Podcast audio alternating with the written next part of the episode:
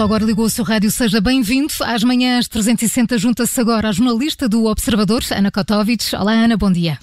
Bom dia. E neste direto ao assunto é nosso convidado o Ministro da Educação, Tiago Brandão Rodrigues. Senhor Ministro, bom dia. Muito obrigada por ter aceitado o nosso convite. Muito bom dia, é um prazer estar aqui na Rádio Observador. O gosto é nosso. O novo ano letivo começou há uma semana, o senhor tem visitado várias escolas. O que é que diria que está a correr melhor e o que é que ainda tem de ser afinado? Bom, o que está a correr melhor, acima de tudo, é a percepção eh, generalizada da opinião pública, mas a ação concreta de diretores, de professores, das famílias, dos alunos para esta nova situação. Se é verdade que o governo aprovou um conjunto de medidas tanto para a organização como para o funcionamento deste ano letivo. E, acima de tudo, para garantir aquilo que dissemos desde o princípio, a retoma tanto das atividades letivas como das atividades não letivas, para criar também as condições de segurança que possam implicar confiança para toda a comunidade educativa. E depois as escolas souberam, durante estes últimos meses, também com a experiência acumulada da abertura das escolas ao 11º e 12º anos e também aos jardins de infância, fizeram um enorme esforço de adaptação e também de reforço das condições e da consciência da recuperação das aprendizagens dos alunos, porque nós não nos podemos esquecer que, independentemente da existência da Covid, que é o que nos tem centrado e o que tem centrado a nossa atividade, eh, existe muita vida no cotidiano das escolas no que toca ao ensino-aprendizagem. E com tudo o que aconteceu, as escolas estão focadas também nessa recuperação, nessa consolidação e depois também naquilo que é este ano letivo e o que tem que ser as aprendizagens deste ano letivo. Obviamente que o pior no início deste ano letivo é a tipicidade do que estamos a viver e o momento que necessariamente sabemos que influencia o trabalho dos meios de comunicação social no seu dia a dia, das empresas uh, na, na, na, elaboração diária. E, obviamente, sabemos que é importante existir apreensão e, e, e não digo receio, mas uma consciência real do que está a acontecer, a possibilidade de existência de medo que é natural também, eh, obviamente que nos limita, nos condiciona, e isso não é bom para as nossas escolas, não é bom para as nossas crianças e jovens, não é bom para as nossas famílias, não é bom para nenhum de nós. Em relação ao que ainda tem que ser uh, afinado, nós continuamos a ter notícia de falta de auxiliares nas escolas. Na sexta-feira, o Primeiro-Ministro anunciou mais 1.500 contratações imediatas. O que eu lhe pergunto é quando é que estes funcionários vão de facto chegar às escolas? Bom, relativamente aos assistentes operacionais, nós temos que dizer e também ser muito claros que uma das grandes apostas que se fez em todo este trabalho de preparação do ano letivo foi um reforço dos recursos humanos nas nossas escolas. E esse reforço acontece, eh, e dissemos com o aumento de 3.300 professores nas nossas escolas para, as, eh, para o apoio tutorial específico, as tutorias que possibilitam que, por exemplo, este ano, e não acontecia o ano passado, todos os alunos que não transitaram, que chumbaram no ano anterior, possam ter apoio tutorial específico. Temos agora técnicos especializados, porque a escola é muito mais do que assistentes operacionais e eu vou já aí. As escolas têm agora 900 técnicos de intervenção, psicólogos, mediadores, para ajudar também nestes próximos tempos no âmbito deste programa pessoal, social e comunitário. E relativamente aos assistentes operacionais, nós tínhamos reforçado há muito pouco tempo com 500 assistentes operacionais e o que fizemos em todas as escolas que são da nossa competência foi a constituição de bolsas de recrutamento para existir uma real substituição automática de assistentes operacionais e também de assistentes técnicos, isto é, os trabalhadores das nossas secretarias. Se bem se recordam, e a Rádio Observador também deu nota disso, alguns diretores queixavam-se do facto de, estando a cumprir os rácios legais, às vezes tinham 15, 20% do seu efetivo em baixa médica ou noutro tipo de proteção social, noutro tipo de baixas, o que implicava que o número real de efetivos não fosse o número de efetivos que constava do papel. E nós o que fizemos foi constituir bolsas de recrutamento que fazem com que a mudança automática possa acontecer. Além disso, porque entendemos que neste ano em particular é muito importante podermos trabalhar para robustecer este corpo de assistentes operacionais, o que fizemos foi contratar uh, e lançar e pensar todo um procedimento para mais 1.500 assistentes operacionais, e isso está agora a ser ultimado e será muito em breve que esses funcionários poderão chegar à escola, e o que eu posso dizer também é que uh, este, esta mudança vai ter também a consequência da alteração da portaria de rácios, que é o, o normativo legal que nos diz o número de assistentes operacionais que existem uh, o que existe em cada uma das nossas escolas. E já que fala do, da, da, portaria de rácios, e aliás o Primeiro-Ministro na sexta-feira chamou-lhe a famosa portaria de rácios, eu aqui pedia-lhe uh, dois timings. Uh, de novo, em relação a, aos auxiliares, quando é que podemos esperá-los? Ainda este, durante, durante este primeiro período, nós sabemos que os concursos demoram algum é tempo. É esse o objetivo, é esse o objetivo que o lançamento destes, destes concursos, que são concursos uh, mais rápidos para poderem estar na escola, possam estar efetivamente uh, a, a, breve trecho das nossas escolas. Relativamente à portaria de rácios, a portaria de rácios uh, será ultimada, ela, ela, tem estado a ser trabalhada, nomeadamente com o Ministério das Finanças, que assina, o Sr. Ministro das Finanças assina esta portaria comigo e necessariamente eh, ela estará eh, pronta, mas uma coisa não invalida a outra, isto é, o facto destes 1.500 assistentes operacionais eh, chegarem à escola não invalida que a portaria de rácios seja alterada, isto é, não vamos ter que esperar pelo todo o processo da portaria de rácios que sabemos que é sempre mais moroso e não é a sua assinatura, é depois toda a contratação derivada da, da portaria de rácios eh, faremos aqui uma, eh, uma contratação destes assistentes operacionais eh, muito mais agilizada e muito mais célebre. Agora, Mas estará, estará pronta antes também... de junho? Como? Estará pronta antes de junho, que é a data que está inscrita no Orçamento de Estado? Bom, uh, a portaria de estará pronta antes de junho, está-me a dizer de junho de 2021. Claro. Eh, sim, ela tem que, que, necessariamente estar pronta antes de, de junho de 2021, essa é uma garantia. Ok. Então qual é, qual é a data? Bom, relativamente à portaria de rácios, uh, o que eu lhe queria a, dizer. A previsibilidade é de data. Uh, será será no, no, no, nos próximos, na, nas próximas semanas, para uhum. não dizer na próxima semana. A portaria de rácios está, está iminente e, e, a portaria de rácios em si agora neste momento em concreto, o que nos diz é o número de assistentes operacionais uhum. para, para o futuro, não digo mais ou menos distante, mas uh, o que está em causa agora é a contratação dos outros 1.500 assistentes operacionais. É preciso dizer que nós tínhamos uma portaria de rácios em 2015 que tinha feito, e, e acho que o podemos dizer assim, que as escolas tivessem chegado a uma situação bastante complexa. E nós alteramos essa portaria de rácios em 2017. Esta uhum. é a segunda alteração à portaria de rácios que eu vou efetuar. Uhum. E neste, em todo este tempo, nós uh, tivemos a possibilidade de uh, providenciar cerca de 5.500 assistentes operacionais às escolas uhum. e no processo de regularização de vínculos precários do Estado, de fazer com que mais de 4 mil assistentes operacionais deixassem de ter um contrato precário para ter um contrato na administração pública, isto é, para estarem vinculados na administração, administração pública. pública. Por uh, isso nós temos feito muito trabalho relativamente a isso e quero dizer que ninguém nos dá lições relativamente a estas questões. Sr. Ministro, uh, ainda sobre a questão da falta de, de, funcionários, há uma escola nas Laranjeiras, em Lisboa, em que os alunos uh, vão ficar sem aulas, não porque sejam contactos de risco em relação ao, ao funcionário infectado, mas porque com a quarentena desses trabalhadores a escola não tem condições para receber alunos. Uh, acha que isto é uma situação que corre o risco de se repetir ou, uh, tendo em conta que há um desfazamento também destes trabalhadores, era possível, uh, digamos, há bolhas de alunos, também era possível fazer bolhas de trabalhadores? Bom, essa, essa é uma questão importante que deveria ser posta também a quem de direito. Como sabem, é uma escola básica uh, e os Está sob a tutela Sim, sim, há mais de 30 anos. Por uhum. isso é curioso que me ponha essa pergunta. Põe essa pergunta jardins porque... de infância. Não, não, mas vamos lá porque as questões pedagógicas são as mais, as mais importantes. Certo. Como sabe, os jardins de infância e as escolas básicas do primeiro ciclo têm as competências delegadas nas câmaras municipais há mais de 30 anos. Uhum. Curiosamente e de forma muito generosa, as autarquias têm também Uh, uh, ficado com estas competências no segundo, terceiro ciclo de ensinos secundários em muitas em muitos dos municípios do país, e nomeadamente, por exemplo, na Câmara de Lisboa. Mas trabalham em articulação com o Ministério, não é? E articulação no sentido em que uh, o Ministério trata nessas escolas em concreto das questões do pessoal docente, uhum. das questões da rede e das questões pedagógicas. Quem tem responsabilidades é, é, são as câmaras municipais quando têm estas competências. Mas, independentemente disso, o importante é que entre todos possamos trabalhar para efetivamente encontrar soluções.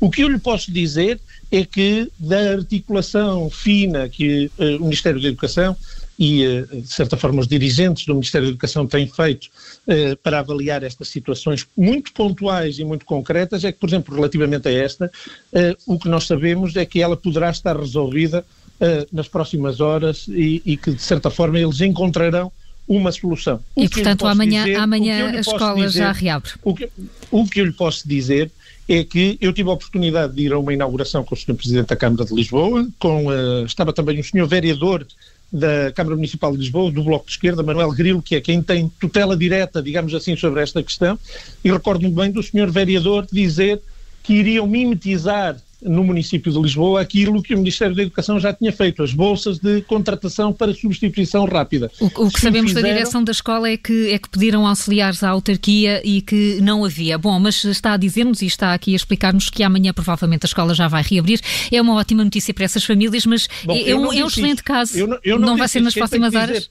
Eh, eu disse que nas próximas horas se poderá resolver. Muito Quem bem. tem competências diretas nisso é, sabe-se, depois da nossa conversa, também quem é. Aquilo que eu quero é que esteja resolvido amanhã. Se vocês têm informação adicional que possa dizer que pode ser aberta amanhã, se calhar pela conjugação de esforços e, neste caso, pressão por parte do observador, muito provavelmente ela poderá estar aberta amanhã. A informação é adicional é teria, teria chegado do, do, Ministro da Educação é sempre, e afinal não. Sr. Ministro, o que é mas este caso... uma boa notícia é o observador poder fazer serviço público. É sempre também importante que entre todos possamos trabalhar para isso. Com certeza que é. Eh, mas este caso, Sr. Ministro, relança-nos a questão para, para outras situações que, que, sabemos todos que inevitavelmente vão acontecer, que é o caso de um aluno ficar, uh, ficar infectado. Em casos em que as turmas vão para casa, uh, quando forem os alunos a ficarem de quarentena, o que, o que é que acontece? Há um plano um, que já está determinado ou a avaliação vai ser feita caso a caso?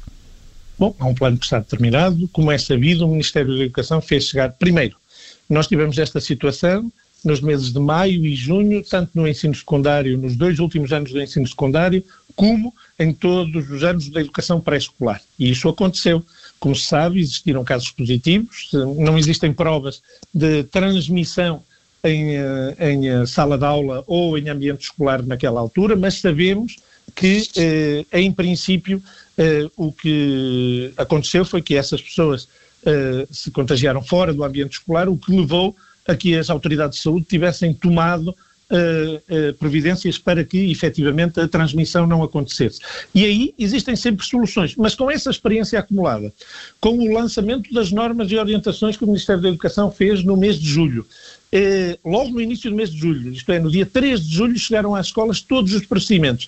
E depois, se bem se recordam, inclusivamente houve quem noticiasse ou fizesse dialética política relativamente a isso, o facto de não existirem orientações, o que era falso porque elas estavam nas escolas desde o dia 3 de julho, no final de agosto, início de setembro, o Ministério da Educação teve a possibilidade de pedir à Direção-Geral de Saúde que pudesse densificar as normas eh, naquilo que ficou conhecido como referencial das escolas, depois quando saiu, que possibilitava que, de certa forma, a gestão de casos suspeitos, de casos positivos ou existência de surtos, tivesse um fluxograma, um organigrama e regras muito concretas. Isto é importante para quê? Obviamente para responsabilizar os vários níveis das autoridades uh, educativas, mas também para responsabilizar as autoridades as autoridades de saúde. E isto é muito importante porque esta gestão adequada uh, dos casos, este planeamento meticuloso e, acima de tudo, a comunicação uh, fluida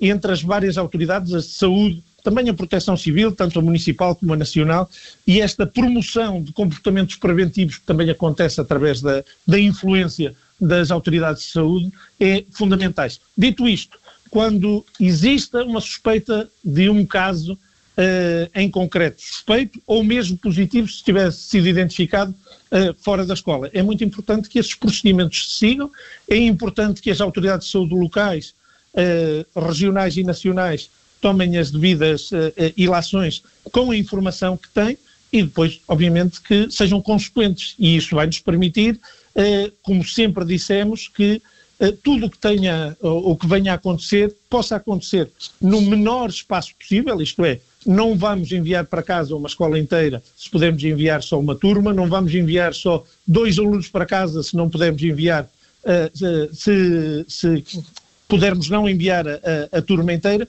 e, por outro lado, no menor tempo possível. E caso aconteça isso, serão tomadas também as, uh, uh, todas as consequências naturais para que o processo de ensino-aprendizagem possa continuar a acontecer. E como é que esse processo de, de ensino vai continuar uh, a acontecer? Passa-se para um sistema híbrido, para um sistema à distância, como é que se vai fazer?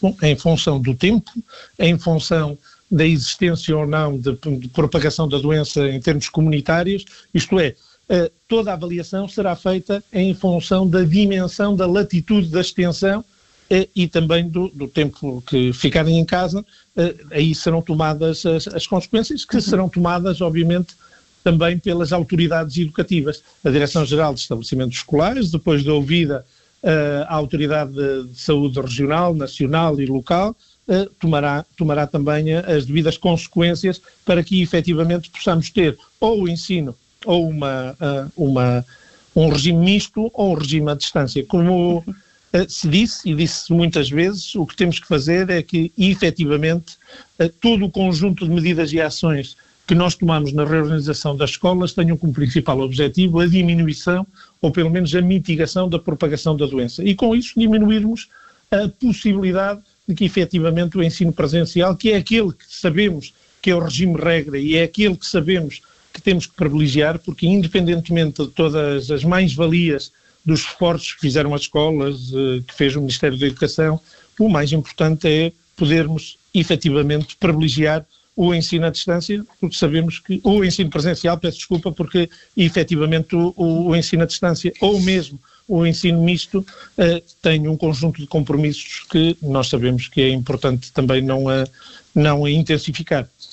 Para que isso possa acontecer é preciso que exista um computador. Sabemos que isso foi um dos problemas, principalmente para, as, para os alunos mais carenciados, uh, durante o tempo em que o ensino foi feito à distância. Quando é que podemos esperar que os computadores prometidos uh, pelo Primeiro-Ministro cheguem uh, às escolas? Tem havido aqui uma, uma série de atrasos, eles vão chegar ainda não, este isso, ano? Isso não é verdade. Isso não é verdade. É, é, preciso dizer de forma muito clara. O que estava inscrito no programa de governo era que teríamos um projeto para a transição digital. Uma coisa é o programa de governo, outra coisa é. é posso é o que posso continuar esta disse. resposta que é importante Pode. para clarificar e, de certa forma, não para criar nebulosa relativamente ao trabalho que está a ser feito na escola digital. É muito importante que digamos que eh, o trabalho feito para a escola digital estava pensado para uma legislatura de quatro anos. Com a, a pandemia, o que entendemos é que se deveria acelerar todo o processo de transição digital. E, nesse sentido, foi possível eh, inscrever no Programa de Estabilização Económica e Social que todos os alunos e professores do ensino básico e secundário das escolas públicas poderão ter acesso a, computadores, também a conectividade, mas a um conjunto de outras ferramentas, como a desmaterialização de material escolar, de formação associada, e nesse sentido todo o processo foi iniciado. Como sabe, o, o Programa de Estabilização Económica e Social estabilizou-se uh, já tarde, no final uh, do anterior ano letivo, a meio deste ano civil, o que fez com que nós pudéssemos começar todo esse trabalho e, uh, neste momento, tudo está a ser feito para que, prioritariamente, os alunos da Ação Social Escolar sejam os primeiros a receber estes computadores, por outro lado, que possam ter conectividade associada e também, de forma uh, uh, marcante, possamos estar a associar tudo isto à formação de professores. Sabemos que é prioritário podermos ter máquinas para que os alunos, na possibilidade de não estarem na escola, tenham acesso à escola, mas uh, todo este programa da Escola Digital é muito mais do que isso e, obviamente, tem que ser feito sempre com pés, com cabeça, obviamente que com, a, com, a, com o azimuth e, e, norteados por um programa muito bem pensado, também em articulação com a economia e com a transição digital, para que efetivamente o objetivo de podermos transformar a nossa escola, que a literacia digital possa ser uma das bases da nossa escola do presente e da nossa escola do futuro, e isso é muito importante que venha a acontecer. Sr. Ministro, para a última pergunta, o nosso tempo está eh, a chegar ao fim, fica, fica muito ainda por eh, perguntar, eh, mas acho que ficamos com o essencial.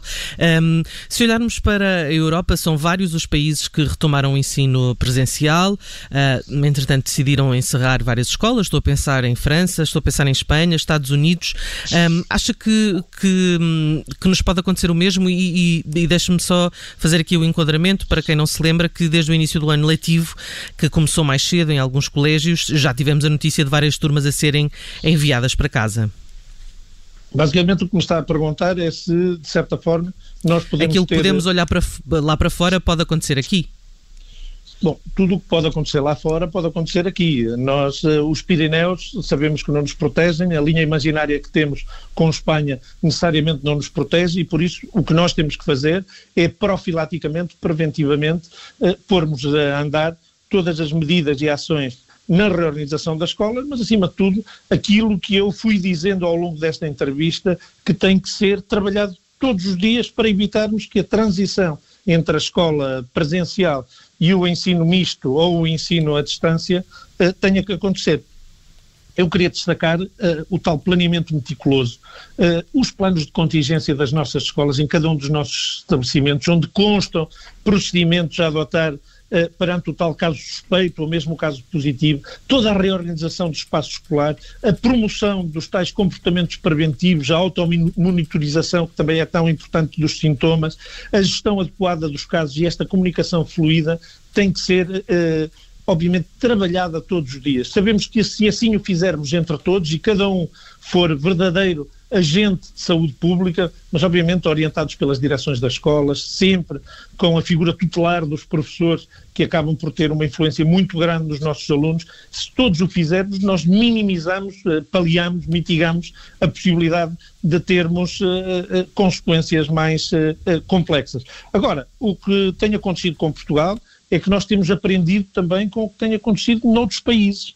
E nesse sentido, eh, nós estamos atentos, eu vou falando com os meus colegas, eh, monitorizamos também internacionalmente, através eh, da nossa diplomacia, quais são as medidas implementadas noutros países, e isso tem-nos permitido duas coisas. Por um lado, mimetizar tudo aquilo que corre bem, e é identificado como corre bem, e felizmente, se outros cometeram erros, ter a sobriedade, a lucidez e a humildade para não fazer os mesmos erros que outros fizeram e que, infelizmente, pelo facto de irem à frente, serviram de experimentação para que nós não façamos os mesmos erros. E, nesse sentido, sei, eh, quero crer, todos temos feito para isso, para criar as condições para que, efetivamente, o ano letivo possa acontecer, neste ano que é típico, mas que queremos todos que possa acontecer em todas as nossas escolas de forma presencial, porque sabemos bem quais são as implicações para a saúde mental, para a saúde física, para a literacia das nossas crianças e jovens, mas depois também para a economia familiar de cada uma das nossas famílias, que não se pode ver privada de trabalhar,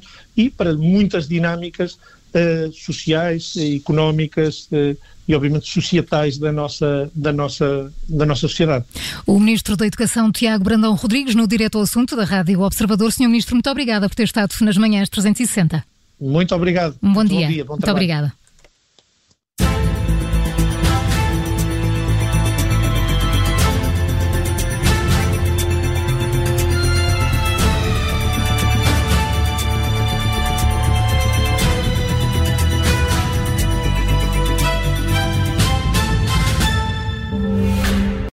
Obrigada por ter ouvido este podcast. Se gostou, pode subscrevê-lo, pode partilhá-lo e também pode ouvir a Rádio Observador online em 98.7 em Lisboa e em 98.4 no Porto.